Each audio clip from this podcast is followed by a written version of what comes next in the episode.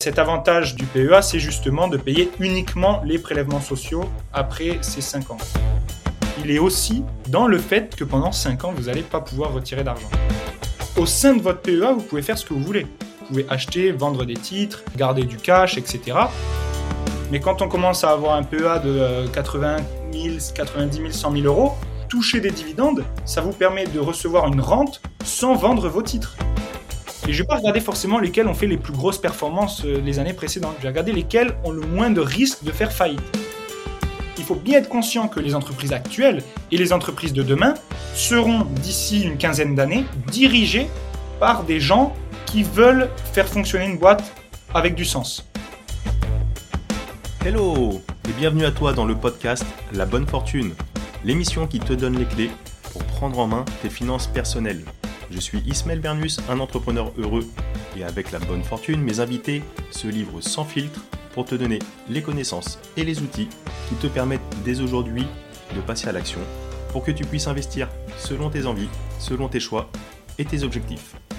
Alors vous êtes de plus en plus nombreux à partager cette émission et je vous en remercie pleinement. Alors si toi aussi tu es nouveau par ici, je t'invite à t'abonner en un clic à ce podcast et à continuer de poser toutes les questions sur les différents réseaux. Mes invités et moi-même nous ferons un plaisir d'y répondre. Et sans plus attendre, je te laisse découvrir ce nouvel épisode. Let's go Aujourd'hui sur le podcast de la bonne fortune, j'ai l'immense plaisir euh, de recevoir et de découvrir par la même occasion donc euh, Étienne Monceau, Étienne, tu as 23 ans, tu viens de finir tes études d'ingénieur, mais tu as déjà commencé à, bien travailler sur, plusieurs domaines. Alors, si je dis pas de bêtises, tu as été sportif de, haut niveau euh, dans la discipline du snowboard. Tu es également cofondateur euh, d'Aigre Douce, qui est une association de, vidéastes pour le, pour le ski et le snowboard, justement. Tu as cofondé cette association avec euh, Léo Fourcade, on pourra y revenir. Tu es également, et ça va être le sujet qui nous intéresse aujourd'hui un peu plus euh, sur tout le domaine de, la bourse et, en l'occurrence euh, en particulier le PEA, tu es notamment le, fondateur de l'association Sans Cravate et tu es hôte de la chaîne YouTube du même nom. Et tu es également auteur du livre Débuter en bourse, comprendre et investir sur les marchés financiers. Donc à bientôt 24 ans, Étienne, déjà bonjour, merci d'être venu. Qui es-tu?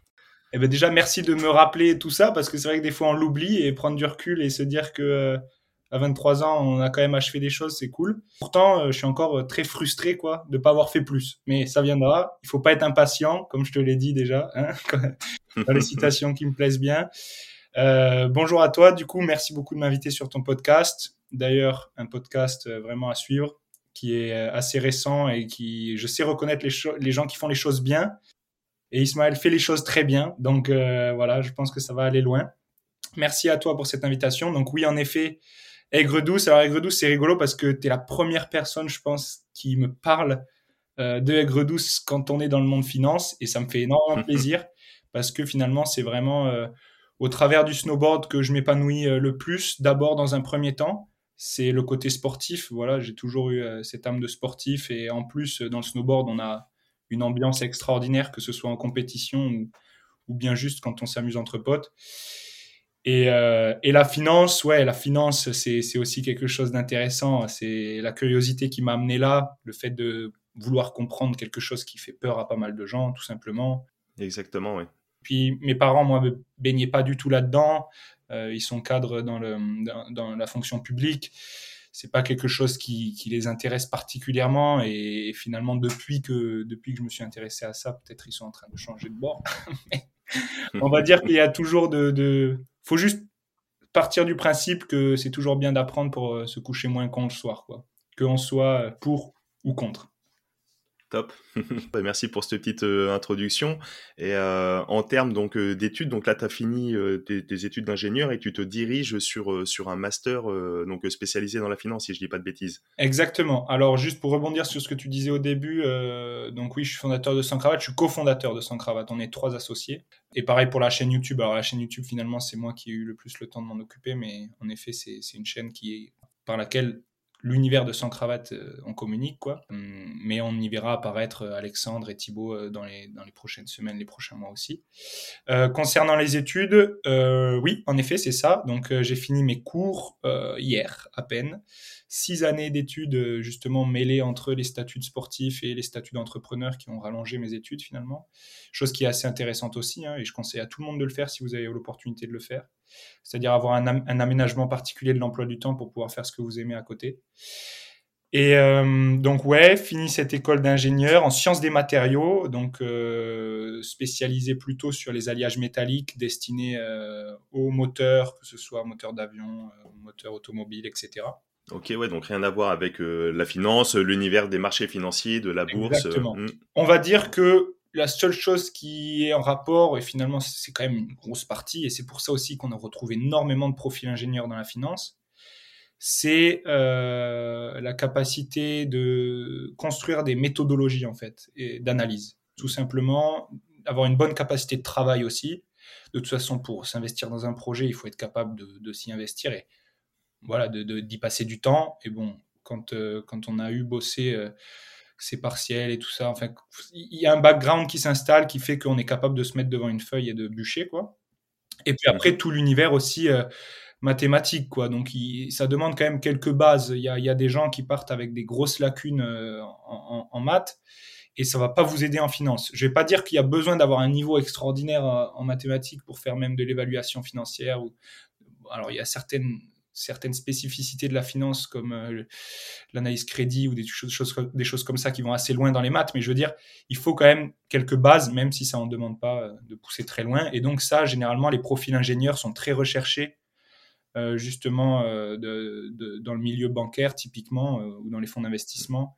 Et puis aussi tout ce qui est programmation. Hein. De toute façon, de nos jours, quelqu'un qui programme pas, qui est pas capable de, créer quelques lignes et d'automatiser une tâche, on va avoir du mal à, enfin, à, le valoriser en entreprise. Quoi. Et donc là, pour finir donc euh, sur ce sur ce master là, donc euh, tu, tu diriges sur quel et après on, passera. Master banque et ingénierie financière du coup ouais. Banque et ingénierie financière à TBS Toulouse Business School sur Toulouse. Et là donc c'est un master assez généralisé finalement, assez généraliste, je sais pas comment on dit, sur la finance. Donc il y a un peu de tout, il y a de la gestion de portefeuille, il y a justement du pricing d'obligations, euh, il y a il y a quoi d'autre? Il y a de l'analyse financière, il y a du private equity, euh, il y a pas mal de choses, mais on va dire que c'est quand même euh, voilà assez généraliste. Bon, bah, à l'issue de ton master, tu pourras revenir pour évoquer justement tous les différents pans de l'investissement qu'on évoque ici régulièrement sur le podcast de la bonne fortune. Complètement. concernant, concernant la bourse, parce que tu l'as évoqué avec euh, justement euh, cette euh, avec sans cravate, tu, interviens régulièrement sur tous les marchés financiers et notamment le PEA qui est un véhicule vraiment très très intéressant. Tu vas nous expliquer le pourquoi, qu'est-ce qui peut nous amener, en quoi ça peut être utile pour les, investisseurs d'une vingtaine, trentaine, quarantaine, cinquantaine d'années qui soit veulent se lancer sur les marchés financiers là en, en 2021 ou alors ont déjà ont déjà pris le pas et, souhaiterait renforcer euh, les connaissances et mieux comprendre un petit peu ce, cet univers qui, comme tu le disais, euh, la finance en général, mais les marchés financiers en particulier, peut paraître soit abstrait, euh, soit font peur, ou alors c'est tellement, tellement tabou dans, dans, les familles, etc., qu'on n'ose pas sauter le pas et, s'investir, alors qu'il y a quand même de, belles choses à faire, de belles opportunités. pourquoi en 2021 on aurait intérêt à se lancer dans les marchés financiers sur la bourse en général et ouvrir un PEA en particulier Alors, il y a plusieurs questions dans ta question. Exactement. On va partir euh, du coup sur cette, euh, sur cette question du PEA de, de, la bourse de manière générale. Le PEA, donc, alors tu as dit que j'intervenais sur, plus, sur tous les marchés financiers. Alors, il faut distinguer. Un marché financier, euh, on les classe plutôt par type d'actif. Hein, et donc, finalement, je suis très présent que sur les marchés actions plutôt. Ouais, bien sûr, on l'avait évoqué sur les sur l'émission avec euh, Romain Daubry là sur quelle stratégie avoir en bourse. Et avec euh, d'une part il y avait euh, déjà définir si on est plutôt investisseur ou trader en fonction du temps à passer des investissements. Et après il y avait différentes classes de marché qu'on évoquait avec donc comme tu le dis le marché action, le marché obligataire, euh, le marché des, devises, donc le forex, le marché des matières euh, premières, etc., etc. Donc là, on va se concentrer peut-être plus sur le marché action, sur lequel tu interviens euh, plutôt. Mm. Voilà, le marché action. Après, c'est possible de négocier ces actions de façon différente. On peut les avoir, bah, typiquement, si c'est via un PEA ou via un compte titre. Vous, aurez, vous serez propriétaire de l'action, donc vous la détenez vraiment, elle est à vous, et puis vous allez percevoir des dividendes pour ça. Euh, mais après, on peut les négocier avec d'autres euh, types de produits dérivés, type les CFD. Euh, à ce moment-là, elle ne vous appartient pas, mais vous allez pouvoir spéculer sur sa valeur. Où il y a des gens qui négocient les options, etc. Mais moi, je suis vraiment concentré finalement sur le marché action, un peu aussi sur les commodities, donc sur les matières premières avec des contrats particuliers, mais surtout sur le marché action. Et je les détiens donc sur un PEA pour ce qui est action européen, euh, européenne. Et il faut savoir que je suis principalement aussi actif du coup via le PEA en Europe. Et puis aussi, c'est un choix parce que euh, j'aime beaucoup. En fait, si vous me posez une question de pourquoi euh, j'investis en bourse et quel est le, finalement ce que j'en retire le plus, c'est la culture générale. C'est vraiment le truc qui, qui me fait le plus vibrer là-dedans, c'est tout simplement que quand euh, je vais faire mes recherches, ben, je vais en apprendre plus sur euh, certaines entreprises que je vois tous les jours sur la route en passant, euh, en passant, en, allant en cours, quoi. Tout, tout cet univers-là qui me permet de vraiment, de vraiment me développer. C'est finalement ça qui m'intéresse. C'est pour ça que d'ailleurs, je me suis pas trop intéressé au trading parce que c'est pas finalement les courbes qui m'intéressent et vendre un actif et le racheter, etc. Et, et juste manipuler des chiffres. Il y a aussi l'aspect de voilà euh, la vie de l'entreprise, savoir connaître le bord, en savoir plus sur le bord de direction, comment l'entreprise est gérée, etc. Et puis même toute cette culture-là, elle vous aide après euh, vous dans votre vie pour juste monter une entreprise et savoir comment cette dernière euh, va fonctionner. Tu es plutôt dans une démarche, du coup, on va dire proactive, où tu as envie de participer vraiment à, la vie, à la croissance et au développement d'une entreprise euh, en, investissement, en investissant pardon, d'une certaine façon dans l'économie réelle. Quoi. Exactement. Euh, après, on peut se retrouver à investir, je veux dire, on peut se retrouver à investir sur des sociétés qui sont plus valorisées que d'autres euh, et qui sont un peu, on dira qu'elles sont décorrélées de l'économie réelle. Mais après, dans tous les cas, je suis propriétaire de mes titres. Je vais les garder pendant longtemps. Généralement, je fais en sorte que ce soit des titres que j'achète et que je serai prêt à acheter à n'importe quel moment. Et, et, ensuite, si je peux participer aux AG, je le fais. Donc, euh, si c'est en ligne, tant mieux. Si c'est en physique, ben, c'est un peu plus difficile, mais je le ferai toujours, même si je suis euh, qu'un petit propriétaire finalement parmi tant d'autres euh, de ces entreprises-là. Mais voilà, vraiment, tu as raison, c'est proactif. quoi. Et puis, je récupère toute la toute la toute l'information que je peux pour justement... D'accord. Donc, quel, quel intérêt aurait un investisseur aujourd'hui donc d'investir sur les marchés financiers, sur le marché action d'une façon générale et, et, au travers un PEA d'une façon particulière? Ouais. Alors, c'est vrai que dire ça maintenant, c'est un petit peu tard. c'est-à-dire qu'on l'a vu de toute façon en 2020 avec euh, avec la crise euh, avec la crise du coronavirus. Le fait est qu'on a vu que cette crise avait vraiment euh, amené énormément d'actionnaires, de nouveaux actionnaires sur les marchés. Il y a eu un nombre, alors ça se compte en centaines de milliers. il me semble qu'on a eu plus de 10% d'actionnaires parce qu'il faut savoir qu'on est environ 4,5 millions d'actionnaires en France.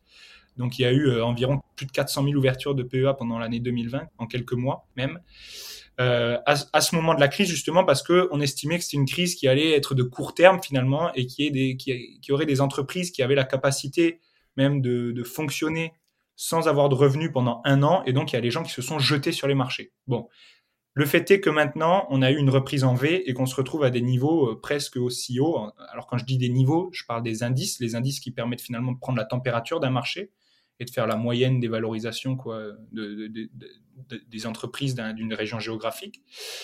Euh, typiquement, on est, par exemple, le CAC 40, euh, il est revenu sur des niveaux, alors le CAC 40 pas GR, le CAC 40 juste cash, il est revenu sur des, niveaux extrêmement, euh sur les mêmes niveaux d'avant-crise extrêmement rapidement. Donc là, il y a énormément de gens qui ont raté le coche, qui ont entendu parler, machin, par leur ami, qui leur a dit, ouais, écoute, moi j'ai ouvert un peu en avril 2020, écoute, j'ai fait une performance de 35% sur l'année en, achetant euh, des, des, actions euh, de grosses boîtes qui sont à côté de chez moi et que je savais qu'elles n'allaient pas faire faillite. Typiquement, on peut parler de Airbus, on peut parler de, de Safran, on peut parler de Total, on peut parler, il y en a, il y en a plein, plein, plein qui ont vraiment, euh, genre typiquement acheter du total à 22 euros, c'est quelque chose peut-être qui se fera qu'une fois dans sa vie. Hein. Mmh. Mais euh, voilà, donc est-ce maintenant on se pose la question est-ce que euh, actuellement ça vaut le coup toujours de, s'investir sur les marchés? Et si oui est-ce que l'Europe est-elle attractive ou pas? Et donc, pourquoi je dis cette question de l'Europe? Parce que finalement, le véhicule d'investissement dont tu parlais, le PEA, permet d'investir en Europe.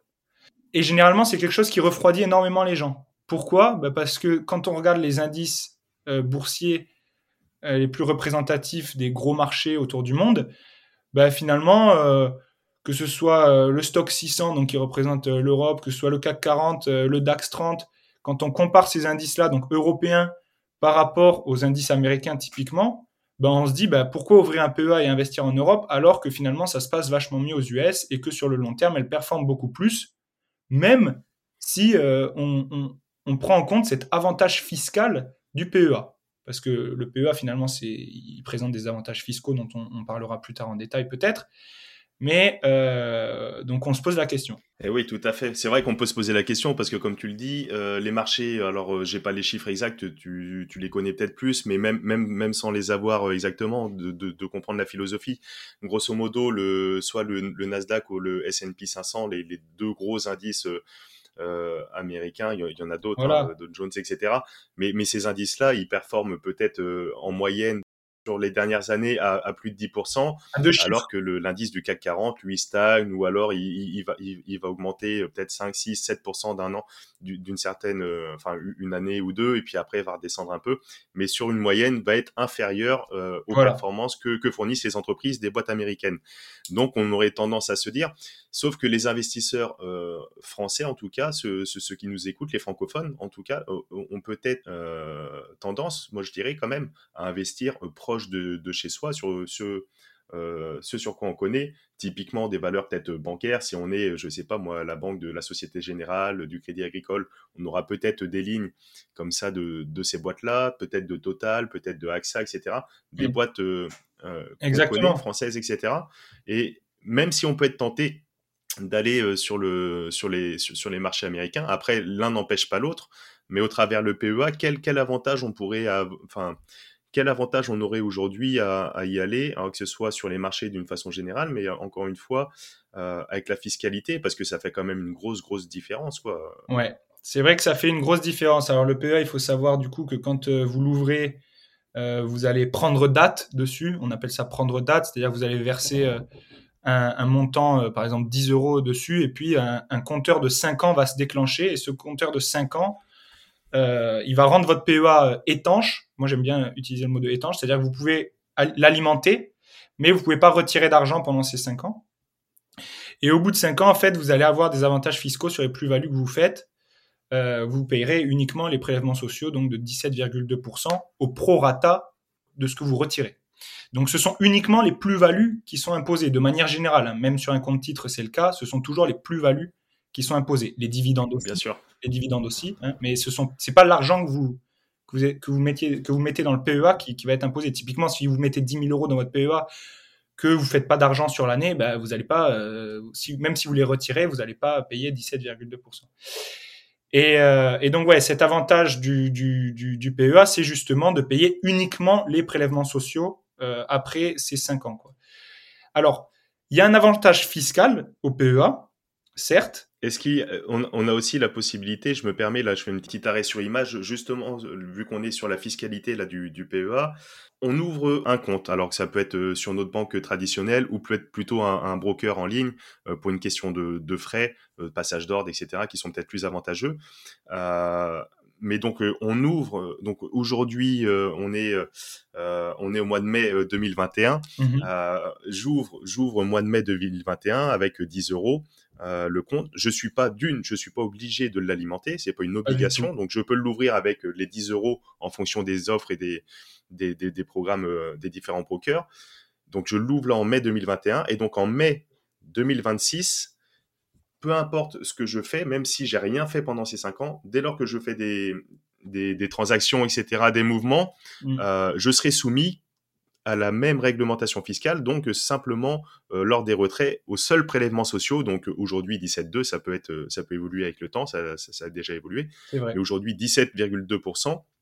Donc ça c'est le premier, le premier des points, donc c'est de prendre date. Donc je pense que sans donner de conseils en investissement, parce que euh, on peut pas se permettre de le faire. Euh, ici, on n'est pas conseiller en investissement, mais par contre, je pense qu'on peut quand même donner le conseil à tous ceux qui nous écoutent. Euh, je, pense que c'est intéressant pour tout le monde, tout le monde, tout le monde, d'ouvrir un PEA pour, avec simplement 10 ou 50 euros et au moins de prendre date. Et après, on voit si on investit ou si on n'investit pas, on fait les choses, mais au moins on aura déclenché le compteur. C'est ça? Exactement. Bah, tu fais bien de le préciser. Et puis c'est vrai que j'étais parti à fond la caisse et tu, tu, fais bien de donner de la structure dans, dans tout ça.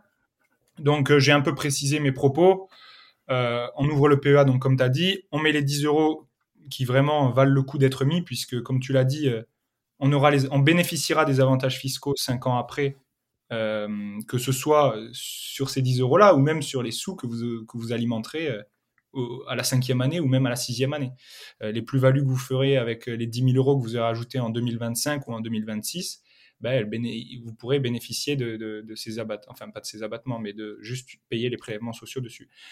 Ensuite, sur la période des 5 ans, il faut bien être conscient que donc vous pouvez alimenter votre compte. Et il y a souvent quelque chose que les gens comprennent pas. Ils se demandent, oui, mais du coup, je vais acheter une action euh, typiquement en mai 2021 et je vais, être obligé de la garder 5 ans. Ben, en fait, pas du tout. C'est-à-dire que au sein de votre PEA, vous pouvez faire ce que vous voulez. Au sein de votre PEA, vous pouvez acheter, vendre des titres, euh, garder du cash, etc la seule chose que vous pouvez pas faire, c'est retirer l'argent. Et en soi, vous pouvez le faire, hein, mais si vous le faites, ça va rendre le PEA caduque, et donc il faudra recommencer euh, à zéro, quoi, en termes de, déclenchement de, la prise de date. D'accord, donc euh, si on retire euh, de l'argent avant cette période de 5 ans, d'une, on est imposé sur les plus-values uniquement toujours, mais au taux maximum, donc grosso modo c'est la flat tax, ou alors sauf si on, opte pour le, le barème, ça. et ça entraîne la clôture du plan.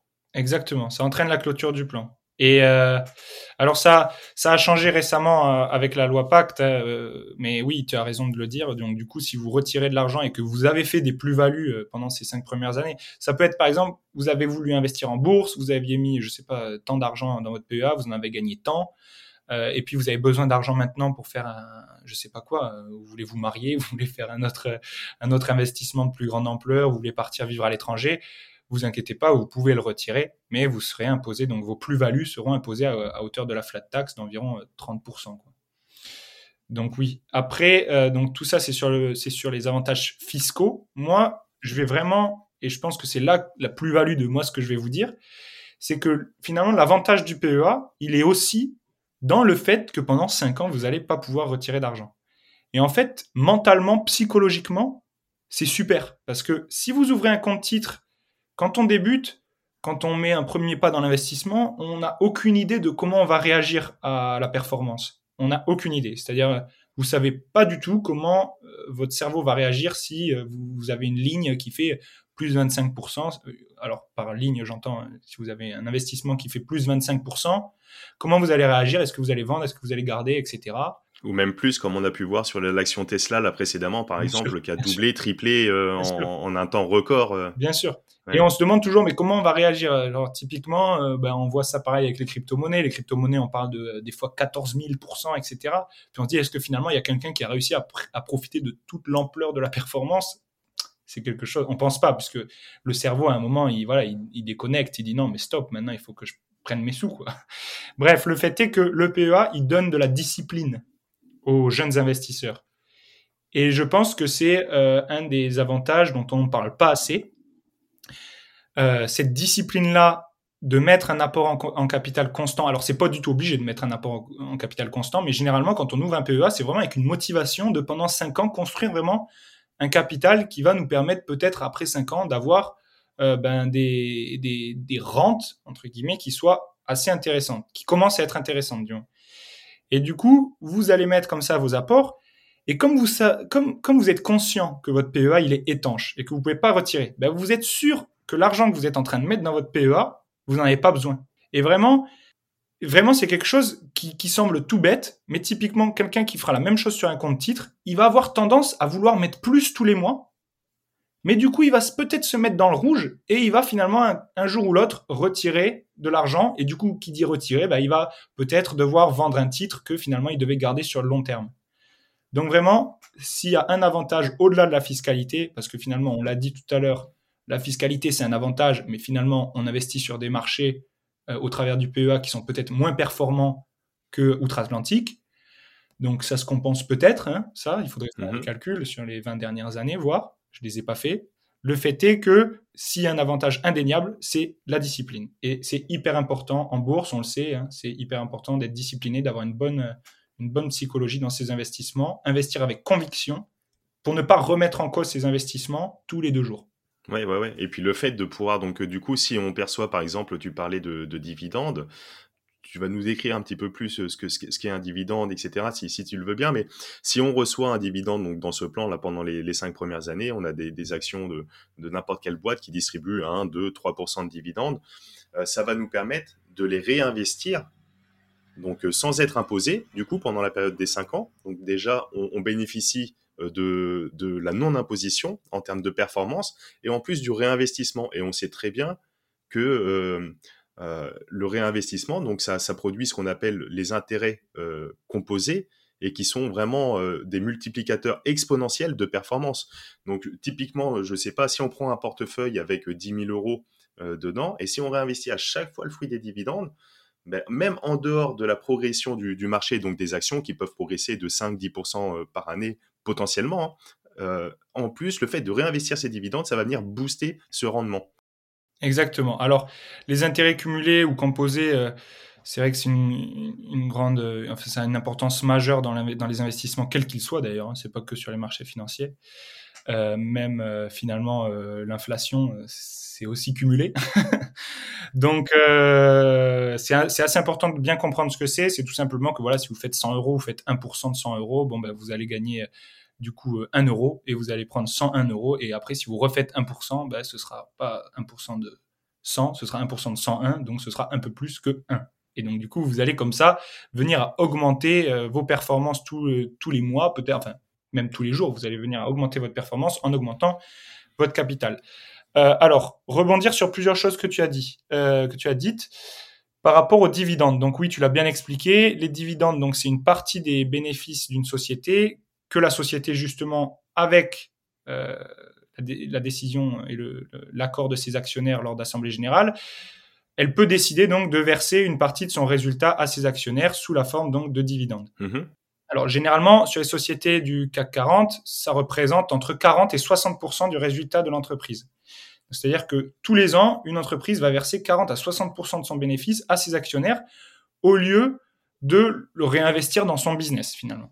Oui, parce qu'il y a deux types de sociétés. Si je dis pas de bêtises, il y a les sociétés à valeur de, croissance, euh, typiquement, qui me viennent à l'idée. Alors là, ce qui sont hors cadre du PEA, mais les GAFA, qui eux ne versent peu ou, ou, enfin ou pas ou quasiment voilà. peu de dividendes, qui réinvestissent tout et qui voient par contre, qui misent sur vraiment le, le développement de la boîte et qui voient la contrepartie, c'est l'action le, le, prix de l'action qui va monter, ou alors les, les, les boîtes peut-être un peu plus anciennes, solides, qui elles sont des boîtes dites de rendement, et donc il y a ces deux types d'investissements possibles, quoi, soit sur les valeurs de croissance, mmh. soit sur les valeurs de rendement.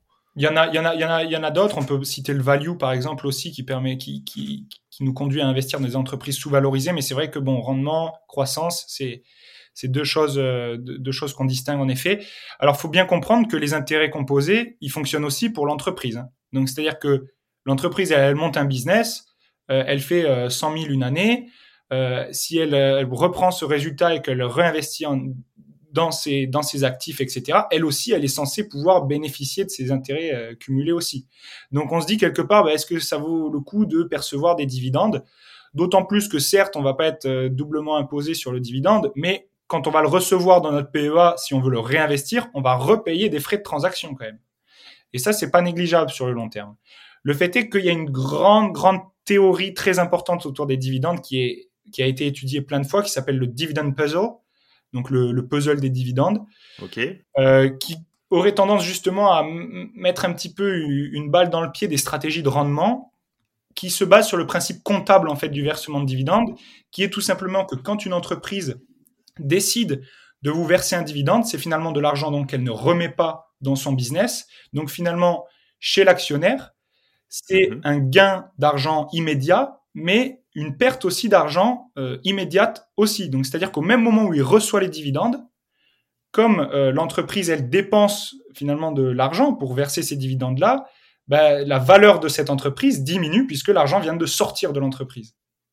Oui, ça c'est, si je dis pas de bêtises, ce que tu expliques, c'est intéressant de le voir, c'est le phénomène donc du détachement du dividende. Si, si une entreprise, euh, euh, disons totale, qui a une valeur à, à 100, hein, je dis des chiffres totalement au hasard, euh, l'action a un cours de 100, verse 5 euros, 5%, donc 5 euros de dividende chaque année, le, le moment où cette entreprise va verser son dividende, son dividende de 5%, donc là en l'occurrence dans cet exemple de 5 euros, la, la valeur de l'action, elle vient diminuer dans le même temps de 5 euros. Exactement. C'est juste un ajustement mécanique, c'est comptable, puisque c'est juste de l'argent qui sort de l'entreprise, donc euh, l'entreprise perd un peu de valeur. D'accord. Mais on va dire, on va dire que s'il y a une citation que vous devez retenir pour justement essayer de comprendre pourquoi il y a des gens qui font des stratégies de rendement et pourquoi les actionnaires demandent à l'entreprise d'avoir de, des dividendes, euh, au lieu de juste euh, continuer de réinvestir sans cesse dans l'entreprise, etc., c'est que toutes les entreprises n'ont pas la même capacité de pénétration de marché. Donc, c'est-à-dire qu'il y a des entreprises qui sont, comme tu l'as dit, déjà développées, mm-hmm. et les actionnaires, ils ont plus un intérêt à avoir de l'argent maintenant en cash que de laisser l'entreprise réinvestir sur elle-même et de peut-être se développer dans un marché qui est déjà, qui est déjà, on va dire que l'entreprise s'est déjà bien établie sur ce marché-là. Donc il y a, il y a, en fait, c'est toujours la question de savoir est-ce que l'entreprise va faire de meilleurs investissements que vous? Donc est-ce que vous, vous allez faire euh, un, un, meilleur choix avec ce dividende-là? Ou est-ce que finalement, mieux vaudrait que l'entreprise euh, garde cet argent-là et le réinvestisse finalement pour vous dans son propre business? Et c'est pour ça que ça a encore moins de sens quand finalement on perçoit un dividende et qu'on le réinvestit dans la même société. Finalement, c'est elle nous donne l'argent et on lui rend quoi. Donc, euh, et entre-temps, il y a eu les frais de transaction. Mais bon, on va, on va retenir une euh, citation qui est un tien vaut mieux que deux tu l'auras. C'est ce que j'aime bien dire. Donc voilà. Eh le, dividende, euh, bon, c'est il y a une grande question autour de justement son détachement et est-ce qu'on s'enrichit vraiment avec les dividendes? Voilà, il faut retenir cet enrichissement quand même qui est assez intéressant. On a du cash qui tombe sur notre PEA et c'est à nous de décider ce qu'on en fait. Maintenant, c'est vrai que si vous le réinvestissez constamment dans la même entreprise, ben c'est vrai que ben, finalement, vous n'avez pas le choix parce que c'est pas vous qui allez décider, qui allez dire à l'entreprise arrête de verser des dividendes et remets tout dans, ton business. Donc vous êtes finalement, si vous avez investi dans la société, c'est que les actionnaires, euh, de manière générale, ont décidé qu'ils euh, ont versé les dividendes. Vous n'avez pas le choix, vous allez les percevoir. Après, si vous voulez les réinvestir, vous allez les réinvestir. Mais voilà, il y a toute une question. Je voulais un peu vous donner des éléments, euh, donner des éléments à ceux qui nous écoutent autour de cette question du dividende puzzle. Vous laissez pas faire quand quelqu'un vous dit euh, les stratégies de rendement, euh, c'est pourri, ça sert à rien puisque justement il y a ce, cet ajustement mécanique, donc vous vous enrichissez pas. Et ne vous laissez pas faire pareil par quelqu'un qui va vous vendre une stratégie de rendement comme étant la chose la, la, meilleure qui a été inventée et qu'il faut investir que dans des entreprises euh, qui ont des rendements intéressants. D'ailleurs, en Europe, quand on regarde le rendement moyen des sociétés sur lesquelles on peut investir au travers du PEA, ben, généralement, c'est pas des versements de dividendes qui sont extraordinaires. On peut faire bien mieux en Amérique. Donc, finalement, dans le PEA, faire une stratégie de rendement, euh, alors déjà que le PEA en plus est plafonné à 150 000 euh, euros, hein, donc euh, faire une stratégie de rendement au sein d'un PEA, c'est quelque chose qui se réfléchit quand même à deux fois, hein, parce que c'est pas forcément justement ni la région géographique pour le faire, ni finalement le montant, le capital le, plafond, il est un peu, il est un peu embêtant pour les stratégies. Et donc comment, donc comment on fait? On, on se mettrait d'ailleurs, je rebondis juste sur le, plafond des 150 000 euros que tu dis, c'est très intéressant d'un point de vue là vraiment technique encore pour euh, pour aller plus loin sur ce véhicule fiscal qui est intéressant, qui est, le PEA. C'est bien le plafond des 150 000 euros, c'est bien euh, l'abondement du compte, hein. c'est pas la valorisation, c'est-à-dire qu'on peut euh, investir jusqu'à 150 000 euros. Par contre, si X années après euh, la valeur du portefeuille vaut, je sais pas moi, un million, c'est tout à fait ok. Hein. Bien sûr. C'est vraiment, c'est vraiment euh, l'apport euh, de l'argent, c'est bien ça. Bien sûr, mais c'est juste qu'on va dire que en dessous de 50 000 euros, quoi, en fait, généralement, votre apport, il représente plus que votre performance. bien sûr. Voilà. Après, c'est vrai que sur des montants comme ça, oui, en effet, si le PEA se valorise à 250 000 euros, il n'y a aucun problème. On ne va pas vous vendre vos titres. Et, du coup, alors pour en revenir sur cette question là de la stratégie à dividende, euh, donc on a compris un petit peu le mécanisme. Euh, qu'est-ce qu'on fait? On, va dessus parce que, enfin, personnellement, je sais que j'ai un PEA avec une dizaine de lignes. Euh, je pense que la, majorité des boîtes versent des dividendes, hein, qu'ils soient de, de 0,5% à 3-4% ou plus.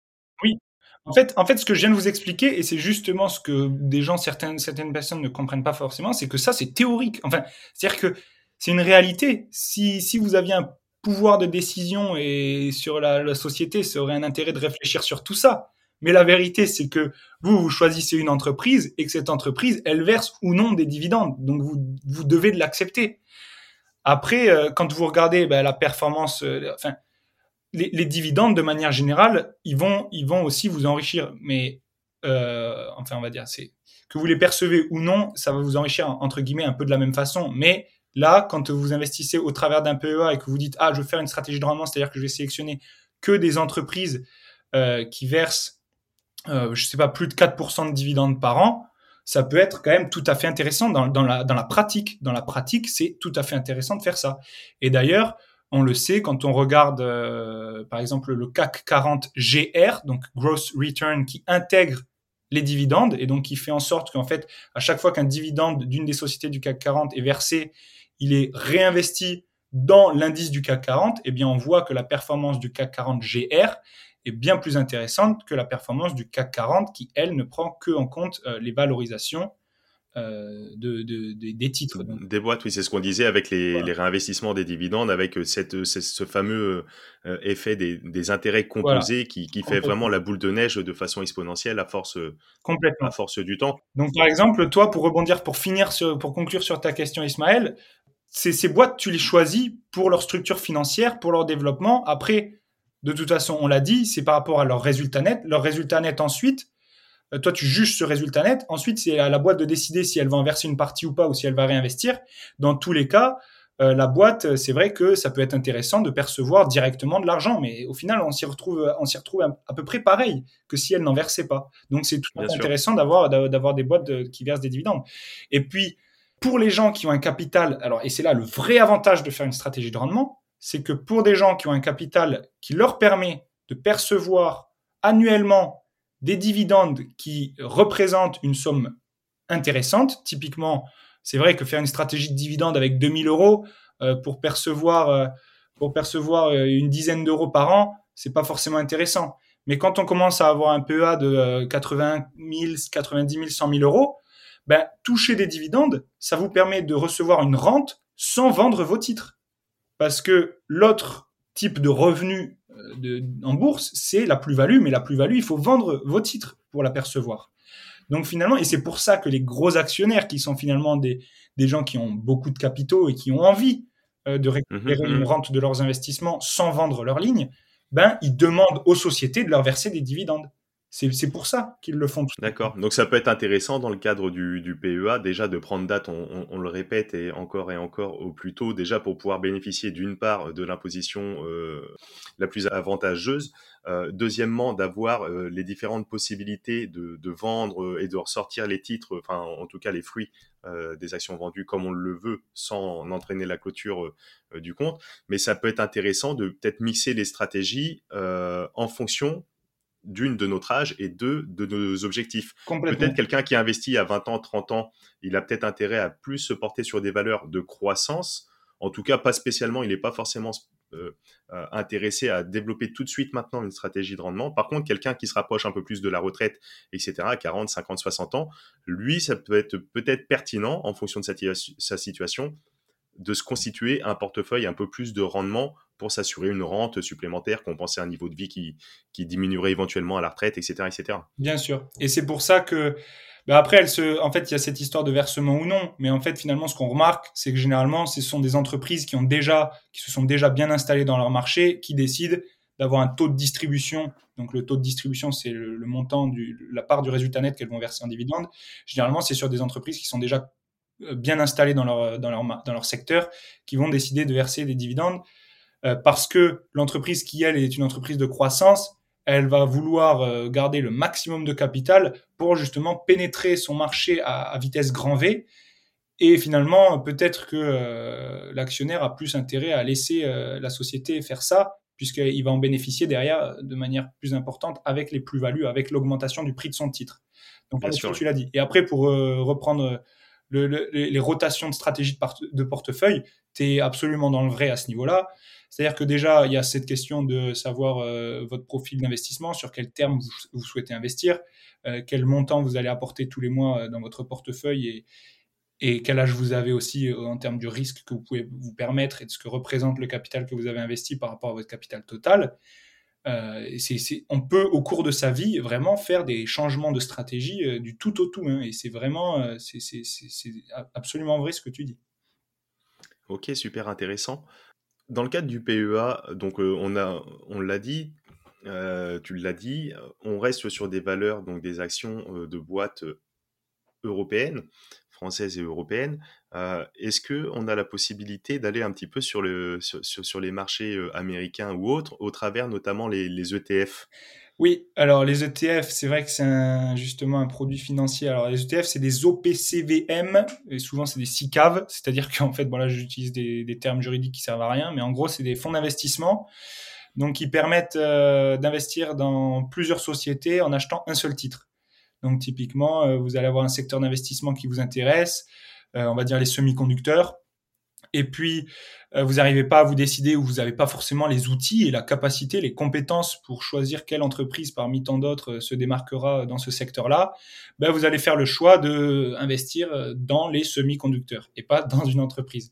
Et donc pour ça, il y a des fonds d'investissement donc qui, qui sont développés euh, et d'ailleurs qui ont des frais de, des frais très très avantageux et qui vous permettent juste en achetant par exemple une part d'un ETF d'investir dans un nombre conséquent de, sociétés d'un secteur en particulier ou d'un marché en particulier. D'accord, donc un ETF c'est un fonds qui lui achète euh, une multitude d'actions et donc ce fonds donc réplique un petit peu la, moyenne de l'ensemble des, des actions qu'elle détiendrait. Ça permet en un seul titre d'être un peu diversifié. Exactement s'il y a une boîte qui fait faillite parmi toutes les autres ou qui se retrouve en défaut de paiement, etc., ben, vous, aurez moins de chances que ça, ça vous impacte euh, votre, votre investissement. Quoi. Ok, et donc dans le cadre du PEA, on peut bénéficier donc du coup des, ETF qui seraient, euh, je sais pas moi, fournis par un fonds euh, français et ou européen, mais qui répliqueraient des actions américaines, par exemple. Ça existe? Oui, c'est ça. Alors pour le coup, c'est généralement de la réplication synthétique en fait, parce qu'il y a une obligation pour les OPC pour qu'ils soient admissibles au PEA, pour que ces fonds d'investissement soient admissibles au PEA, il faut qu'ils soient investis à une certaine hauteur. Je crois que c'est, je sais plus exactement, mais il me semble que c'est 75%. Il faut qu'ils soient, ils aient 75% de titres européens, en fait, finalement. Ok. Mais par contre, en fait, ce qu'ils ont développé, c'est euh, des ETF à réplication synthétique.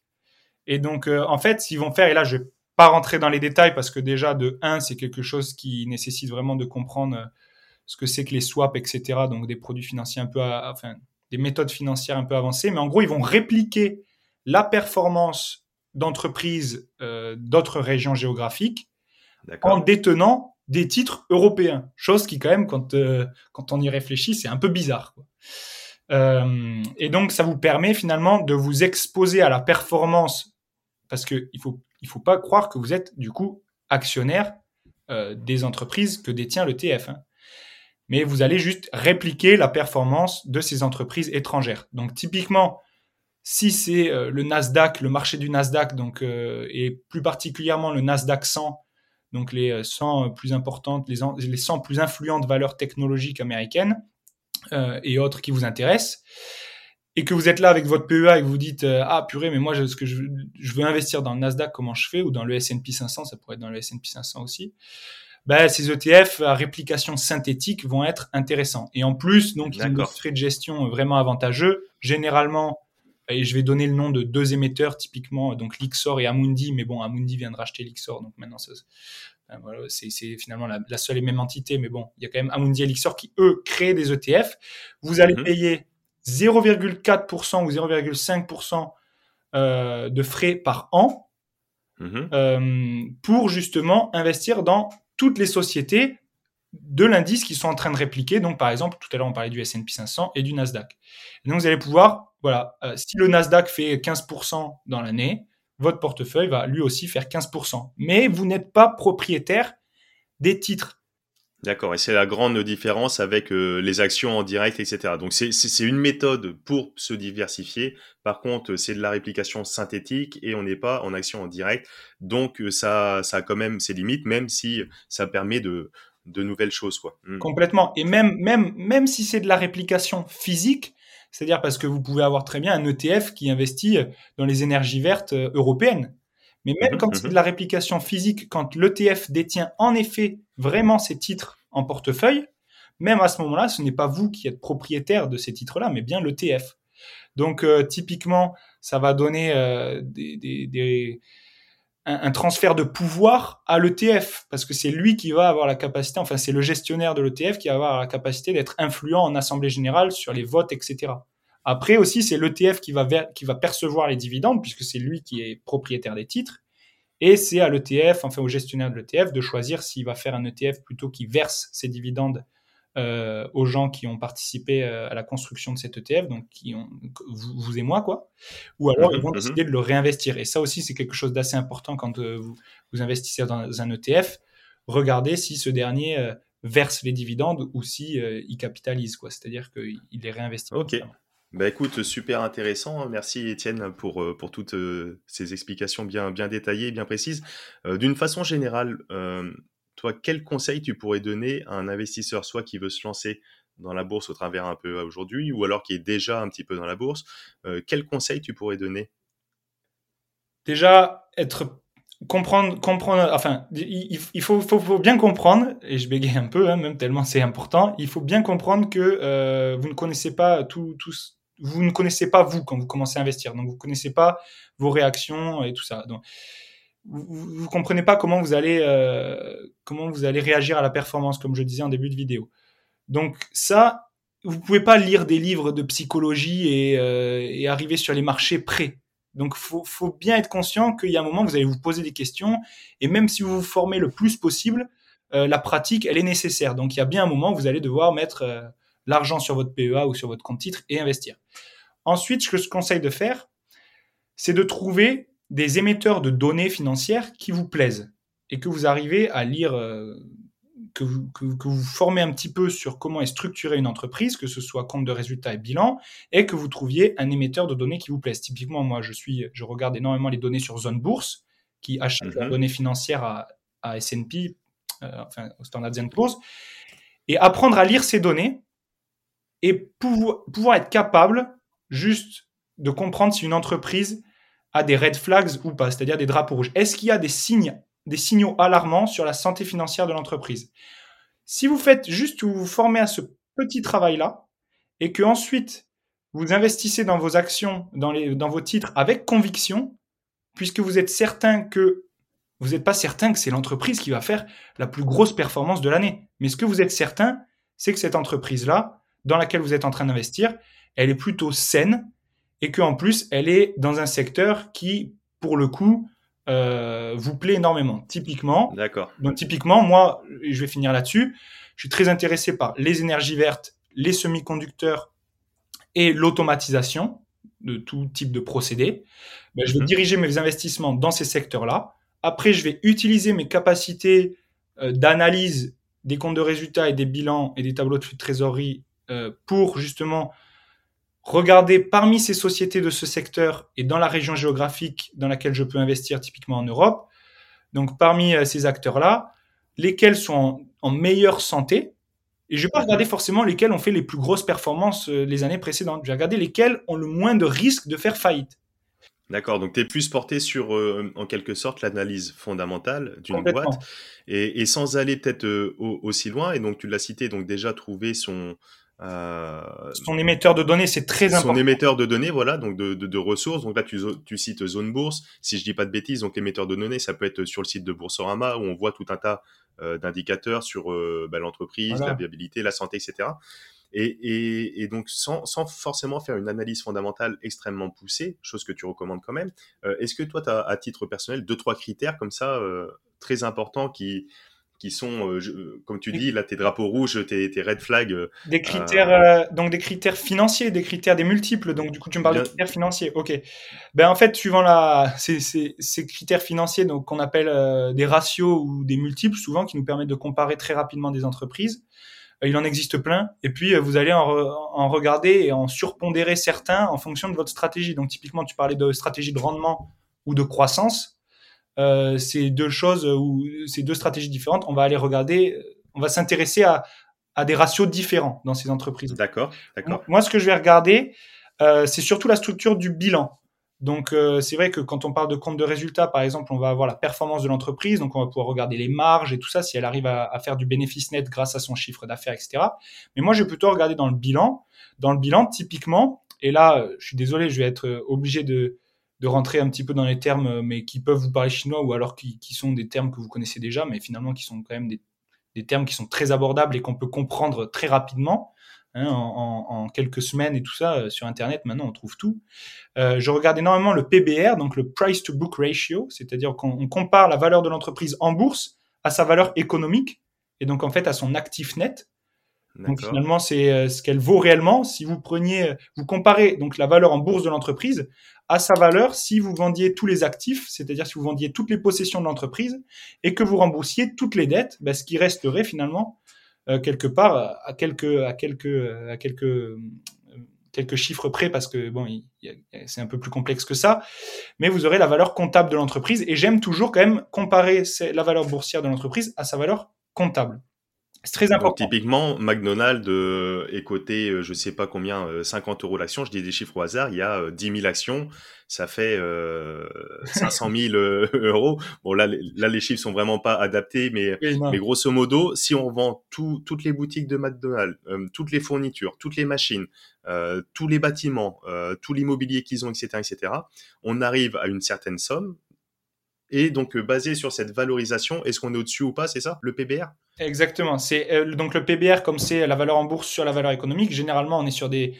valeurs supérieures à 1, puisque la valeur boursière de l'entreprise, elle est plus importante que sa valeur économique, parce que les gens, au travers d'un investissement dans une entreprise, ils achètent les résultats futurs. Ils n'achètent pas les résultats de cette année. Ils achètent D'accord. Et c'est quoi donc la différence avec le, ce qu'on appelle comme indicateur qui revient souvent comme critère C'est l'analyse du, du PER.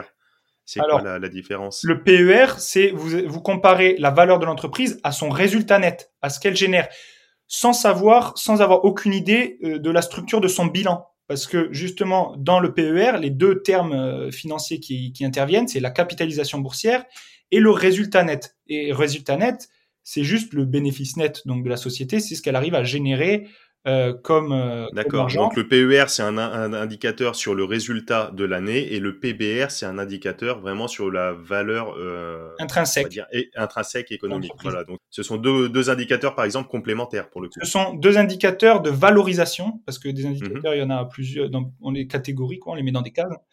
Euh, ce, les deux sont des indicateurs de valorisation. Et les, les deux sont intéressants, mais de manière générale, il faut bien comprendre que de la même façon, les ratios, faut savoir déjà de un comment ils sont construits Mhm. Ça suffit pas de dire ah le PBR est de 3, euh, j'achète pas ah le PBR de 2,5 et machin. Déjà, il faut comprendre que quels sont les éléments financiers qui interviennent dans le calcul de ce ratio, comment ils ont été calculés et regarder leur évolution sur euh, un nombre conséquent d'années. Donc généralement en France, c'est très difficile à avoir accès à plus de 5 6 ans en arrière.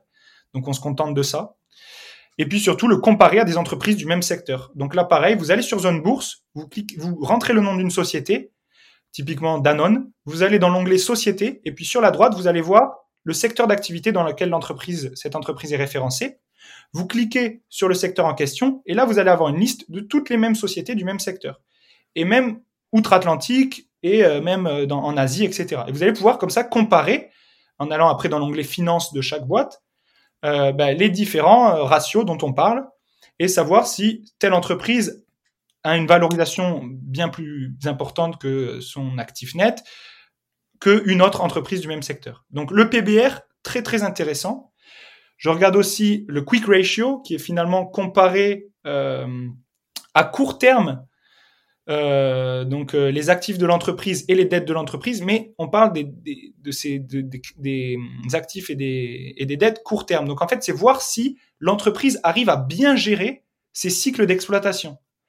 Parce que, et là, je vais vous apprendre peut-être quelque chose, une entreprise peut faire beaucoup d'argent, peut avoir un produit qui se vend très bien, peut faire une mhm. très bonne marge sur ce produit-là. Elle peut mhm. couler la boîte si elle gère pas bien ses fonds de roulement. Et alors, en fait, qu'est-ce que c'est que les fonds de roulement? Typiquement, euh, quand moi je vends un livre, ben, il faut que je l'imprime, donc il faut que je paye mon imprimeur.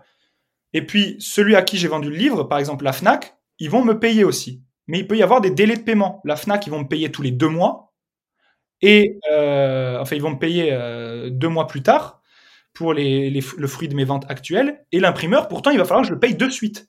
Et oui, donc euh, si ton flux de trésorerie d'un moment donné, ça suit pas, etc., que tu es en négatif, euh, là, tu peux te retrouver coincé alors que tu avais un, un business qui était rentable, etc. Exactement, etc. alors que je vends des livres. Et donc ça, c'est extrêmement important. Et ça, on le voit, on l'étudie à travers du quick ratio et on compare donc les actifs de court terme, donc les actifs circulants, aux passifs circulants et on vérifie euh, que justement, suivant le secteur de l'entreprise, on est plus ou moins exigeant, mais on vérifie que ce quick ratio est supérieur à 1. Donc on vérifie qu'en fait, il y ait plus de gens qui doivent de l'argent à l'entreprise sur le court terme que euh, l'entreprise ne doive d'argent à ses fournisseurs sur Ok, super intéressant, le quick ratio, un autre critère. Euh, Sur toutes ces boîtes-là, parce que je me dis que, allez, même moi, hein, quand j'ai investi euh, sur, le, sur le PEA, euh, j'ai jamais fait ces analyses euh, aussi poussées.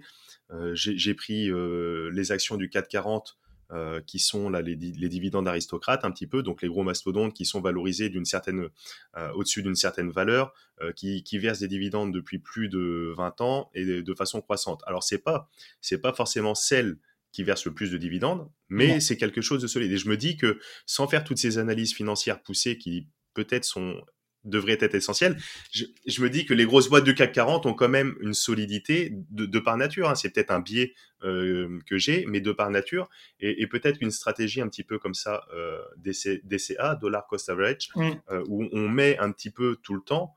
Euh, ça, peut s'avérer peut-être payant comme ça sur, sur le long terme. Oui, mais alors ce que tu dis, c'est en fait, on parle de la même chose. Hein. Quand tu dis sur une stratégie de rendement, je prends les, les, aristocrates, c'est-à-dire que je prends une entreprise qui verse des dividendes depuis plus de 20 ans, qui verse, qui a un taux de distribution de temps et qui représente un rendement de temps, c'est-à-dire que le dividende par rapport à la valeur de l'action vaut tant. Ben là, tu es en train de me donner des ratios financiers. Et les ratios financiers que tu es en train de me donner, à la différence que moi, je te parle de ratio de valorisation et de, euh, de ratio euh, de, euh, de solvabilité pour le quick Mhm. ratio, de, liqui- de liquidité pour le quick ratio. Toi, tu me donnes des ratios de rendement. Mais c'est la même chose. Et, et le- la quantité d'information et la complexité de l'information est la même. Mm, mm, mm. Parce que pour moi, pour comprendre ce que c'est euh, qu'un dividende, je suis désolé, mais il faut forcément savoir à peu près comment est construit un bilan et de où vient ce dividende, de où il rentre et de où et pourquoi il sort et à- vers qui il va. Et quelles en sont les conséquences Ouais, bien sûr. Finalement, pour une stratégie de rendement, et c'est pour ça aussi que cette stratégie-là de rendement, elle est, elle est aussi, euh, elle intéresse autant les gens, c'est qu'ils ont cette impression, un petit peu comme euh, l'immobilier, c'est de la pierre. ben le rendement, enfin l'immobilier, c'est de la pierre, ils peuvent le toucher. Les rendements, Mhm. ils vont le percevoir, ils vont le voir. c'est des chiffres simples. Ils ont l'impression que c'est hyper simple et que le reste est compliqué. Alors que les ratios de valorisation euh, et la solva- regarder la solvabilité d'une entreprise, on est sur le même niveau de complexité. Mais vraiment. Donc, euh, il faut savoir que vraiment, le seul, là où c'est complexe en bourse, c'est de faire de l'évaluation financière, c'est-à-dire de déterminer le prix, le juste prix d'une action en fonction de différents critères. Ça, ça demande de l'analyse statistique, ça demande des réflexions plus poussées où là, où vous n'avez pas forcément envie d'aller.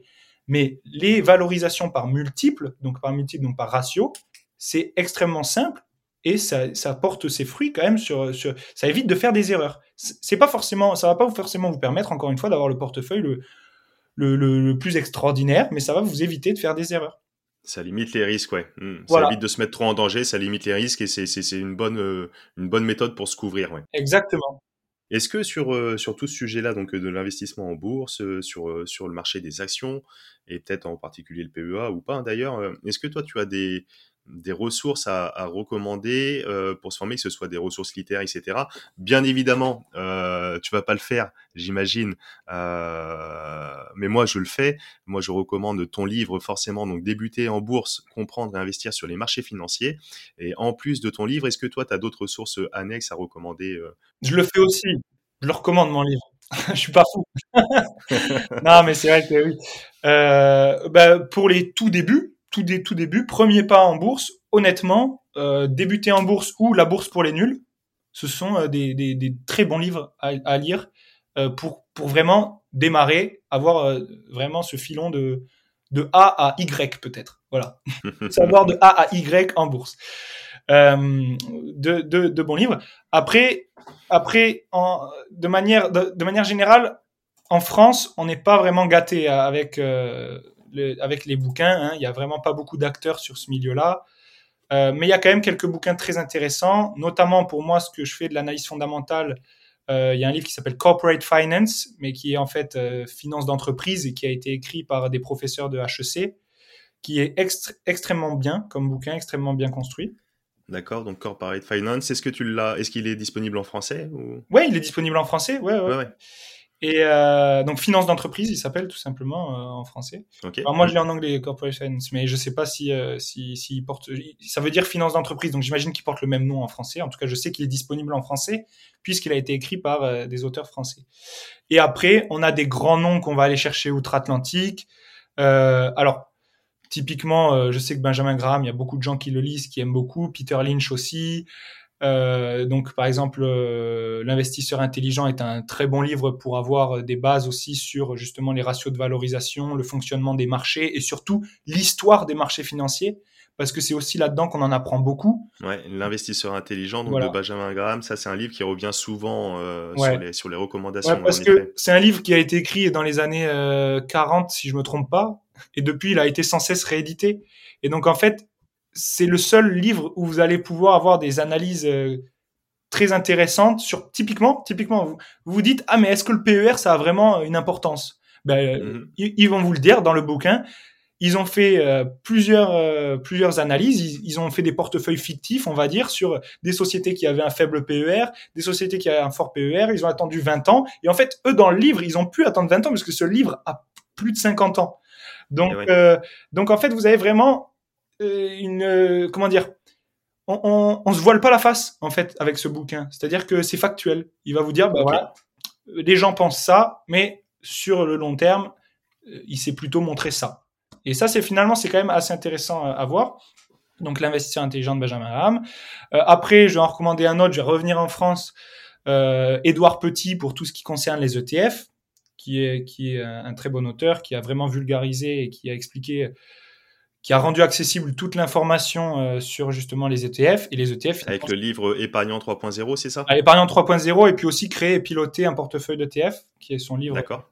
C'est le plus intéressant des, deux à mes yeux. D'accord. Euh, et puis après, voilà, il y, en a plein d'autres. Hein. Top, top, bah, c'est cool. Est-ce que tu as des applications coup de cœur que tu utilises euh, au quotidien également avec ce soit pour, euh, pour piloter euh, tes portefeuilles, pour, euh, pour faire tes analyses ou, pour te faciliter la vie, hein, tout simplement Alors, moi, pour que tout le monde se sache, alors, j'ai mon compte titre et mon PEA chez Boursorama. Alors, les gens diront oui, mais tu as ton compte titre chez Boursorama, tu es jeune, tu pas forcément énormément de capital, c'est idiot d'avoir un compte titre chez Boursorama. J'ai pas, j'ai pas beaucoup de lignes, je passe des ordres qui sont assez gros sur le compte titre, donc bon, les frais me vont très bien. Mais c'est vrai que généralement, je recommande deux gyros pour le compte titre. Ça, c'est pour les brokers. Ensuite, euh, pour les outils euh, que j'utilise au quotidien, Zone Bourse. Moi, j'ai l'abonnement premium, donc euh, c'est et c'est indispensable pour à mes yeux pour quelqu'un qui fait donc du value investing, donc qui, fait de l'analyse fondamentale aussi, beaucoup d'analyse fondamentale. Pro Real Time pour tout ce qui est graphique, parce que malgré tout, j'aime beaucoup l'analyse fondamentale et j'aime bien faire parler les chiffres, j'aime bien mettre une valeur derrière une entreprise mais mhm. je vais aussi me servir des graphiques pour optimiser mes entrées et mes positions. Et typiquement, moi aussi, je fais du DCA, je fais du dollar cost average, donc c'est-à-dire que je vais investir tous les mois euh, le même montant et je vais renforcer mes actifs comme ça. Euh, ben, je vais rechercher quand même, grâce à l'analyse technique, des points d'entrée, c'est-à-dire des zones de travail.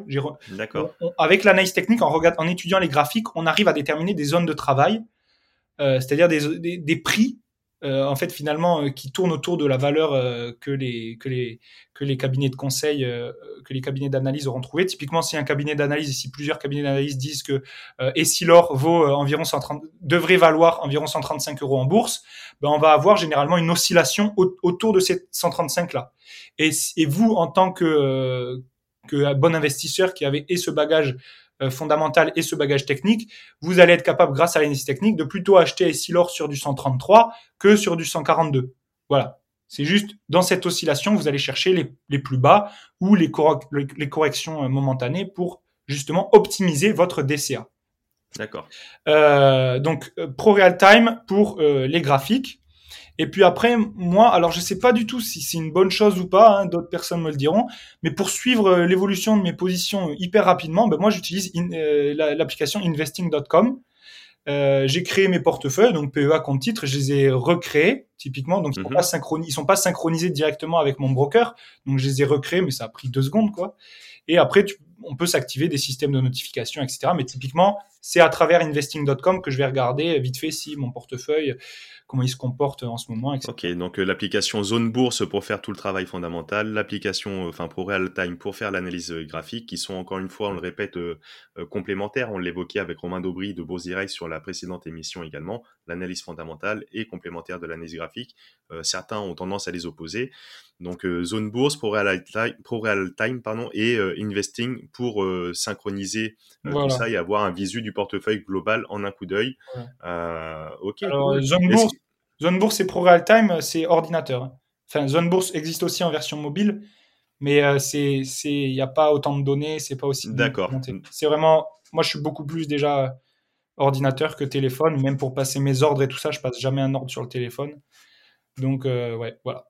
Ok, bon, ben, super intéressant, Étienne. Mille merci euh, pour, tout, euh, pour toutes ces petites pépites que tu nous livres. Est-ce que tu, as deux, trois petites euh, recommandations, conseils, je sais pas si on peut le dire, on n'a pas le droit, on n'est pas conseiller en investissement, etc. Mais toi, tu as des, des actions coup de cœur, des entreprises coup de cœur. Et peut-être, est-ce que tu vois un changement dans, dans l'entrepreneuriat d'une façon générale, dans le monde euh, comme ça financier, sur, sur tout ce qui est euh, euh, l'impact sur l'environnement social, etc. On, on voit, on voit des mouvements se créer, comme euh, le mouvement de One Person for the Planet, par exemple, ou le mouvement Impact France. Alors, pour répondre à ta question euh, et être transparent, euh, à mon échelle, j'ai l'impression pour l'instant que euh, les critères ESG et les critères ISR ne sont pas une très grande réussite. C'est quoi ces critères C'est des critères justement pour euh, regarder, mesurer l'impact euh, environnemental, euh, de gouvernance et euh, sociétal d'une entreprise. Euh, et il y a des typiquement, vous pouvez investir dans des entreprises qui ont des très bons, des très belles, des très bonnes notes euh, de ces critères-là. Moi, j'ai pas l'impression que euh, ça intéresse énormément les jeunes investisseurs. Malheureusement. Pourquoi je dis ça? Parce que finalement, je, les, je le mesure grâce un à Google Trends et à des mots clés.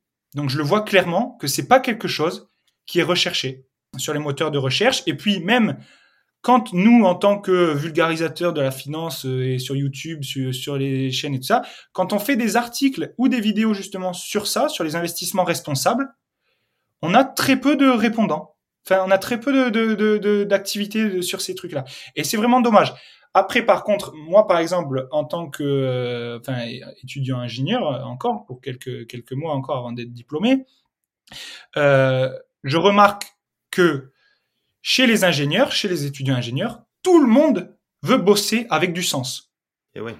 Donc finalement, les entreprises, il faut bien être conscient que les entreprises, euh, même les entreprises actuelles et les entreprises de demain, seront d'ici une quinzaine d'années dirigées par des gens qui veulent faire fonctionner une boîte avec du sens.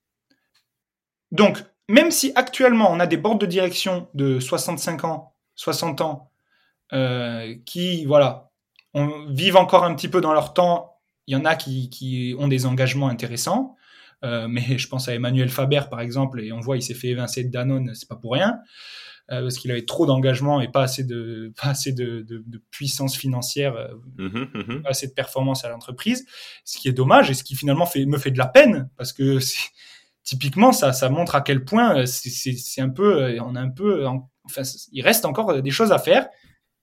Donc ça, c'est au niveau des, des, critères de responsabilité. Comment je vois l'avenir Je ouais. vois qu'on a, une génération vraiment intéressante, vraiment porteuse pour ces investissements responsables. Donc j'imagine que les entreprises, les boards de direction vont venir à se renouveler dans les années futures et, et à avoir plus de sens.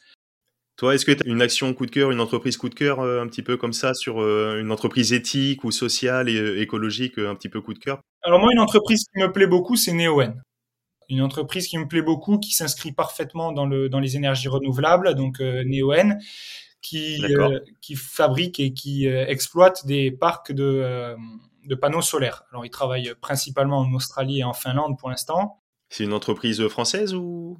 C'est une entreprise française. Une entreprise... Ok, d'accord. Ouais. Voilà. Super intéressant. Et euh, donc, on a bien compris que tu étais investi donc en bourse. Ouais. Euh, ça fait un peu plus d'une heure là qu'on est qu'on est ensemble. Je te remercie encore, Étienne. Ouais. J'ai encore quelques petites questions euh, vas -y, vas -y. pour conclure. On a bien compris que toi, tu investissais donc sur les marchés financiers en bourse tu as un PEA où tu, appliques un peu une méthode de DCA avec des analyses avec les différents indicateurs que, tu as évoqués. Euh, est-ce que tu as d'autres euh, d'autres investissements, d'autres classes d'actifs sur lesquelles tu, vas, peut-être l'immobilier, la crypto-monnaie ou autre, euh, l'art, le vin, des, choses un peu plus alternatives. Quels sont, quels sont tes autres investissements à titre personnel, Étienne? Moi-même. Super intéressant. C'est mon plus gros investissement. Euh, et puis je remercie pour euh, mes parents d'avoir investi euh, sur moi-même. Mais bon, c'est pas un investissement évidemment. On parle pas d'investissement dans ces cas, dans ce cas-là, mais voilà. Alors après, oui, évidemment, comme tout le monde, j'ai d'autres classes d'actifs. Alors moi, j'ai pas d'immobilier encore. C'est quelque chose qui m'intéresse évidemment. Et puis au travers de Sans cravate et de Alexandre, ben, j'en apprends énormément sur l'immobilier tous les jours. Chose qui a un avantage finalement parce que quand je vais me lancer, ben, ça va m'éviter de faire plein d'erreurs, je pense. Euh, mais en fait, j'ai pas de bilan stable depuis assez d'années. Euh, typiquement, euh, moi, mes revenus principaux viennent de Sans Cravate et surtout du livre. et du coup, ça fait que un an que je vends le livre, donc je vais pas aller voir une banque et leur dire, bah voilà, j'écris un livre, machin. C'est pas assez stable comme revenu, il n'y a pas assez d'historique. Donc pour l'instant, l'immobilier, c'est ça va ça va venir, mais pour l'instant non. Mmh les crypto-monnaies, voilà, j'ai à peu près maintenant ça en fait, ça augmente parce que du coup, le, portefeuille euh, a augmenté bah, ces, derniers mois. Mais euh, j'avais investi environ 5% de mon capital euh, en crypto-monnaie. D'accord. Alors là, c'est, on va pas en parler dans cette vidéo hein, de mes choix de crypto, etc. et de pourquoi j'ai investi en crypto-monnaie. Honnêtement, pour être honnête avec ceux qui nous écoutent, moi aussi j'ai un FOMO de dingue. C'est-à-dire, le FOMO, c'est le fear of missing out, c'est la peur de rater quelque chose. je pense que euh, il y a quelque chose à faire à ce niveau-là. Et voilà, j'ai envie d'avoir aussi euh, mes jetons, euh, mes jetons là-dedans. après, clairement, mon expertise, elle est pas là. Elle est pas dans les cryptos. Oui, c'est pour ça que tu délivres, que, comme tu le dis, à juste titre, de façon assez sage, que 5% de ton portefeuille. Donc l'immobilier, t'es intéressé, ça viendra. Donc un peu les crypto-monnaies. Tu as, tu as d'autres, d'autres investissements, d'autres, d'autres choses, ou à, ou à l'inverse, tu as, tu as des choses sur lesquelles tu veux absolument pas investir? Absolument pas. Hmm? Absolument pas investir. Je sais pas. Bah, il y a beaucoup de choses dans lesquelles il y a finalement il y a des gens qui considèrent que euh, une voiture c'est un investissement, d'autres que les, le vin ou quoi, il y a des très bons investissements à faire là-dedans. Non, j'ai pour l'instant j'ai pas je me suis pas heurté à une problématique de euh, ah ben dans quoi il faut enfin on propose un investissement et je vais le refuser ou je vais dire non ça m'intéresse pas du tout comme comme type d'actif. Après par contre si je recommande quelque chose aux jeunes qui nous écoutent, plutôt aux jeunes qui nous écoutent, ou même même 35 ans et tout ça, etc. Bien, bien, bien sûr, c'est C'est jeune, 35 ans. Bien sûr, c'est jeune, 35 ans. C'est pour ça que je dis ça. D'investir dans un business. Si vous voulez, voilà, euh, vous développer, devenir indépendant, euh, avoir la capacité de, de, de financer euh, votre vie de manière générale et puis de, de pouvoir bouger, être votre propre patron.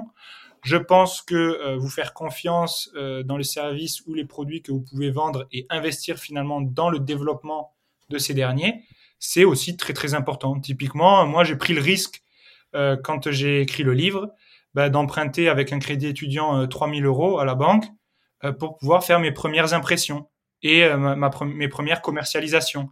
Alors que je savais pas du tout que j'allais en vendre autant. Je pensais en vendre 20. Hein, je pensais Donc finalement, quand on se dit ah le gars il avait emprunté 3000 euros, bon c'était de l'argent gratuit hein, parce que les crédits étudiants ça ça coûte rien quoi.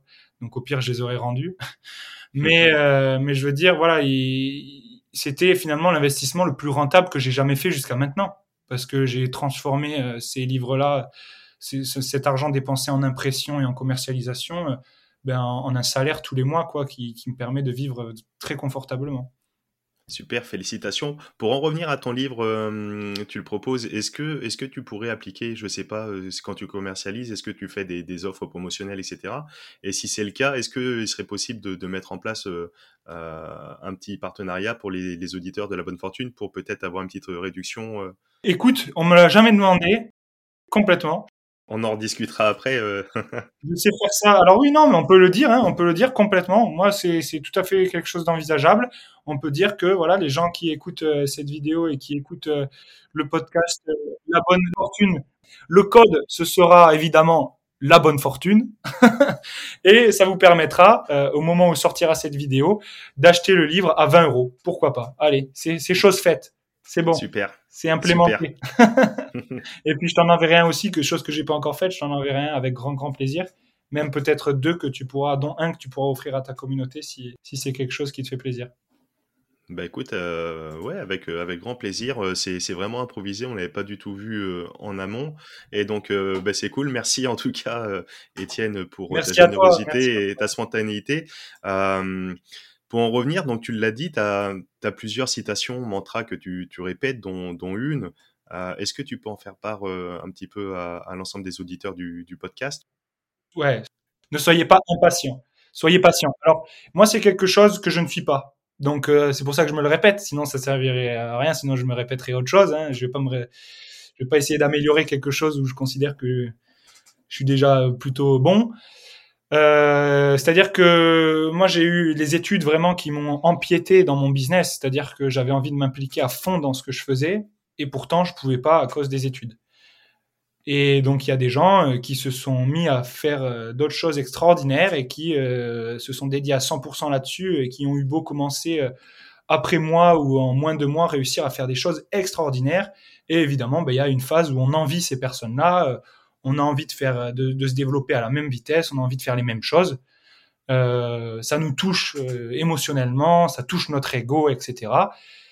Mais chaque chose en son temps, voilà. Hein, il faut être patient et puis euh, le travail. J'imagine que le, le, travail paye toujours, euh, du, moins je l'espère. De la même manière que les athlètes de haut niveau euh, dans le sport arrivent un jour ou l'autre à performer s'ils travaillent beaucoup, ben dans le business c'est pareil. Je pense que si le travail est bien fait et que vous faites preuve de patience et que vous êtes capable d'être endurant sur votre business, euh, typiquement, La Bonne Fortune est un podcast qui démarre. On est quand même, quand même, déjà, on est combien de épisode? 12e, 13e ça, va être le, le 13e épisode. Voilà, 13e épisode. Euh, si Ismaël montre de la régularité dans euh, son, ses publications et euh, du sérieux dans la façon dont il, euh, dont il aborde les gens et qui réussit à avoir de nouveaux invités sur sa chaîne et faire grossir sa communauté, j'ai aucun doute que sur le long terme, ça va performer et ça va lui permettre de créer une communauté vraiment intéressante autour du concept de la bonne fortune et de pouvoir partager ses connaissances avec de plus en plus de gens. Et en tout cas, je te le souhaite. Et je pense du coup que oui, dans la vie, il faut être patient. Et euh, alors, je sais pas, il y en a plein des, des, des citations autour de la patience, hein, mais voilà. Et avoir des convictions. Avoir des convictions, c'est très important. Faire ses choix avec ses propres convictions, parce que sinon, si vous écoutez quelqu'un d'autre, vous allez remettre en question euh, vos décisions H24 et du coup, vous allez prendre des décisions qui sont pas forcément les bonnes. Super, un super mantra. Être, euh, être patient, être soi-même et faire ses propres choix. Euh, super intéressant. Euh, Étienne, on te retrouve où sur, sur les réseaux? Donc, on l'a évoqué, ta chaîne YouTube, enfin, votre chaîne YouTube avec tes, tes deux amis, donc sans cravate. on te retrouve également sur, sur LinkedIn, sur, sur Twitter peut-être, je sais pas. Twitter, non, j'aimerais bien m'y mettre, mais c'est pas une, un réseau social que je privilégie pour l'instant. Euh, je pense que quand j'arrêterai Instagram, je me mettrai sur Twitter. Voilà, hein, on fera la rotation des 30 ans peut-être. Passer d'Instagram à Twitter. Et non, pour l'instant, euh, voilà, donc LinkedIn c'est possible, euh, surtout euh, le site sans cravate, la chaîne YouTube sans cravate. Et puis là, on est en train de créer un Discord pour que toute notre communauté puisse échanger en live euh, donc, allez regarder euh, ou alors demander euh, à Ismaël ou directement à moi les accès pour le Discord de Sans Cravate. Je pense qu'on va faire un truc vraiment sympa où on va tous pouvoir échanger, se mettre dans des salons vocaux, faire des lives deux à trois fois par semaine et échanger. Voilà, que les auditeurs puissent aussi prendre la parole parce que je pense qu'il y a beaucoup trop de gens qui qui voilà qui, qui donnent des leçons et finalement, on a toujours à apprendre de, de ceux qui nous écoutent aussi. Et maintenant, euh, et c'est toujours, ça a toujours été euh, notre notre envie chez Sans Cravate, c'est de donner la parole à ceux qui qui nous soutiennent et qui ont envie d'apporter leur patte au projet.